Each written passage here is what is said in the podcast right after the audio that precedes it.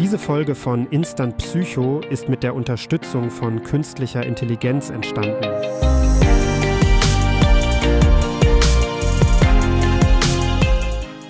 Willkommen zurück bei Instant Psycho. Ich bin Julian, euer Psychologie-Experte, und in der heutigen Episode schauen wir uns das sogenannte Visual Cliff Experiment an. Dieses Experiment bietet aufschlussreiche Einblicke in die menschliche Wahrnehmung und Entwicklung. Also lasst uns ohne Umschweife eintauchen. Das Visual Cliff Experiment wurde in den 1960er Jahren von den Psychologen Eleanor J. Gibson und Richard D. Walk durchgeführt, um zu verstehen, wie und wann Kinder ein Verständnis für Tiefe entwickeln. Die Grundidee des Experiments ist ebenso einfach wie genial. Stellt euch eine große gläserne Tischplatte vor, die in zwei Hälften unterteilt ist. Eine Seite ist mit einem Muster direkt unter der Glasplatte versehen, was eine flache Oberfläche suggeriert.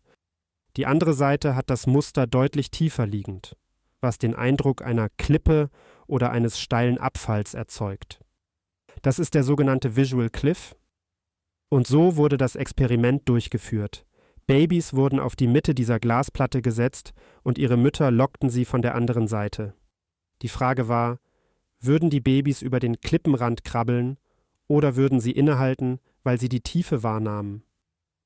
Die Ergebnisse waren bemerkenswert. Die meisten Babys, die bereits krabbeln konnten, weigerten sich, über den Klippenrand zu krabbeln. Dies deutet darauf hin, dass sie in der Lage waren, Tiefe wahrzunehmen und eine potenzielle Gefahr zu erkennen. Aber was bedeutet das für unser Verständnis der menschlichen Entwicklung das Visual Cliff Experiment zeigt, dass die Fähigkeit zur Tiefenwahrnehmung anscheinend schon sehr früh in der menschlichen Entwicklung vorhanden ist. Es deutet darauf hin, dass einige Aspekte der visuellen Wahrnehmung angeboren sein könnten und nicht unbedingt erlernt werden müssen.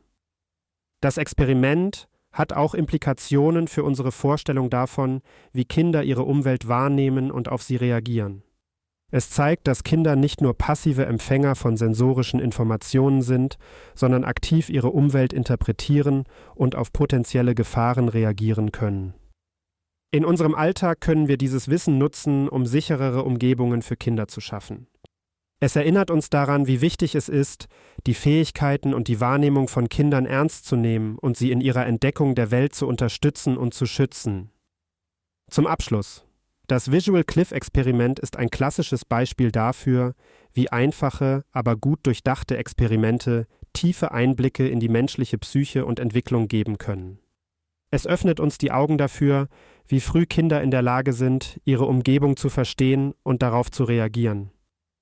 Das war's für heute bei Instant Psycho.